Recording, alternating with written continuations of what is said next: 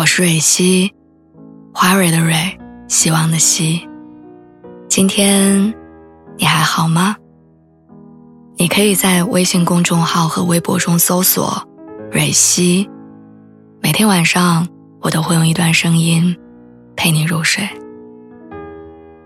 听完今天的故事，祝你晚安，做个好梦。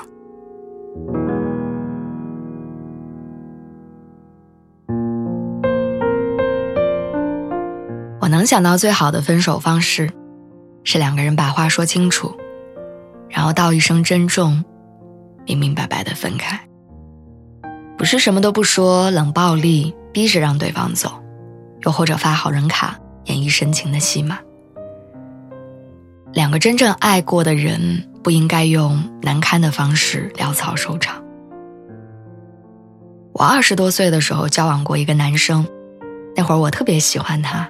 喜欢到忘乎所以，不管不顾。只要他给我发信息，我都秒回，就算已经很困了，也坚决不会主动结束话题。我知道他喜欢玩游戏，就省吃俭用的攒了两个月的工资，买了当时最火的显卡。冬天的时候怕冷，专门在网上看教程学织围巾，织了快一个月才织完，把手指头戳的都是伤口。但这些行为对当时的我来说算不上什么，因为只要他喜欢，我就能高兴一整天。当然，他对我也很好，知道我喜欢吃烤红薯，一大早跑三个街道买回来给我。看到别的女孩都有男朋友送的手办，他也一个接一个的买给我。有一天晚上我在家失眠睡不着，他打了一个小时的车到我家楼下陪我聊天儿。那个时候的我们用尽了所有笨拙的方法去爱对方，在彼此的眼中，真切的感受到了爱和被爱的感觉。但最后我们分开的方式是冷暴力。其实我直到现在都没有想明白我们当初是因为什么分开的，只记得后来的日子我们经常吵架冷战。他总对我感到很无奈，我总觉得自己很委屈。但我们没有人挑明直说，只是默默的忍耐着。大概是两个人都在心里默认了，对方改变不了这件事儿，于是所有的爱意就在日复一日的消磨中消耗殆尽，最后连分开都是用冰冷的文字传达的。我们在一起仿佛是一场梦，分开也是。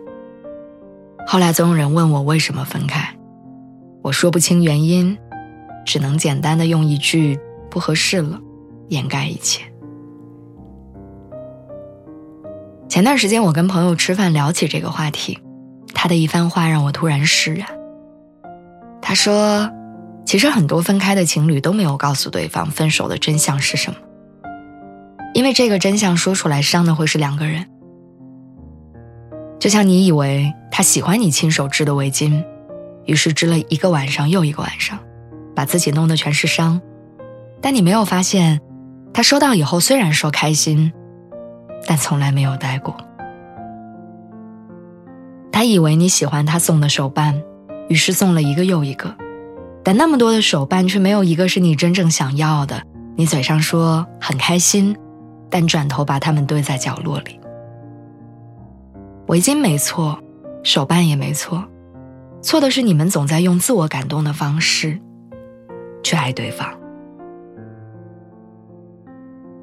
当这种委屈积攒到了一定程度，人心就会慢慢变得冷漠，因为觉得自己的付出被无视，因为觉得真心被辜负，最后惩罚了对方，也伤害了自己。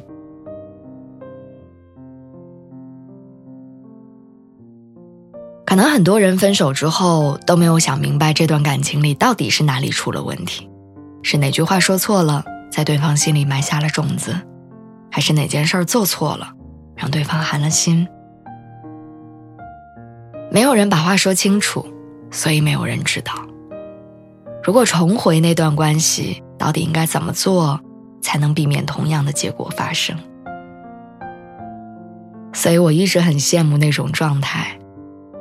想走的那个人，找一个天气晴朗的午后，约对方出来喝杯茶或者吃顿饭，认真的告诉对方说：“我到底是为什么要离开？”把该说的话好好说，把该放下的都原谅。对方接受也好，不接受也好，至少关系里不再有任何遗憾。你给了这段感情足够多的尊重。任何一个在爱里付出真心的人，他们都值得拥有一个体面而清楚的告别。